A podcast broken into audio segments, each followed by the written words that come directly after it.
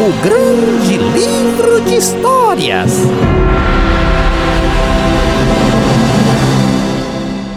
Oi, amiguinho! Aqui é o Noguinho. Você já brincou com peças de montar ou blocos e construir uma torre? Ontem a turma toda foi para casa do Kiko e a gente fez o desafio da torre mais alta. No começo, cada um queria construir a própria torre e competir com os outros. Mas logo a gente percebeu que se cada um construísse uma torre, não ia ter peças suficientes para todos e as torres não iam ficar tão altas assim. Aí a gente decidiu se unir e construir juntos a maior torre de todas.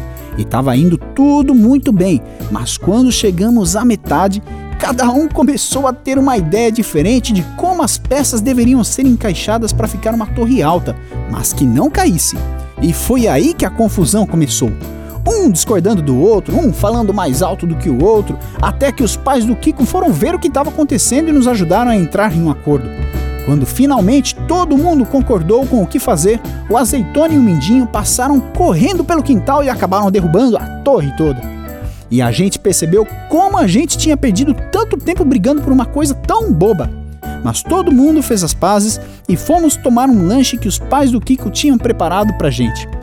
Depois, eu fiquei lembrando de uma história com uma torre e muita confusão que aconteceu nos tempos bíblicos. Você se lembra da Torre de Babel? ela começou a ser construída por pessoas que não confiavam nas promessas de Deus. Depois do dilúvio que inundou a terra inteira, Deus prometeu que nunca mais mandaria tanta chuva que destruísse o mundo todo. E como lembrete disso, ele enviou o arco-íris que aparece no céu depois da chuva em um dia de sol. Mas algumas pessoas não quiseram acreditar no que Deus disse e resolveram construir uma torre para chegar até o céu. Com isso, eles pensavam que estavam se protegendo de qualquer outro dilúvio que pudesse acontecer. Que absurdo! Não existiria outro dilúvio porque Deus tinha dado a sua palavra.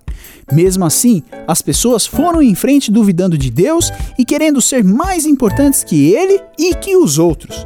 Logo, Deus percebeu que se aquelas pessoas continuassem pensando e agindo daquele jeito, a maldade delas não teria limites. Imagine viver em um mundo assim.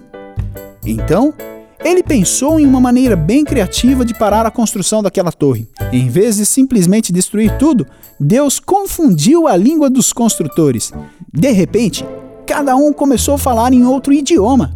Já pensou na confusão que foi? Uma pessoa pedia tijolos, mas recebia uma tábua de madeira. Outra pessoa pedia água, mas recebia uma ferramenta. A bagunça foi tão grande que eles não tiveram outra saída. Pararam a construção e começaram a procurar quem falava o mesmo idioma. Assim o grupo se dividiu e cada um foi morar em um canto. Essa história mostra que nós podemos confiar nas promessas de Deus e precisamos nos unir para fazer coisas boas. Quando um grupo se junta para fazer algo ruim, o resultado é sempre muito triste. Mas quando as pessoas se juntam para fazer algo bom, tudo fica muito melhor.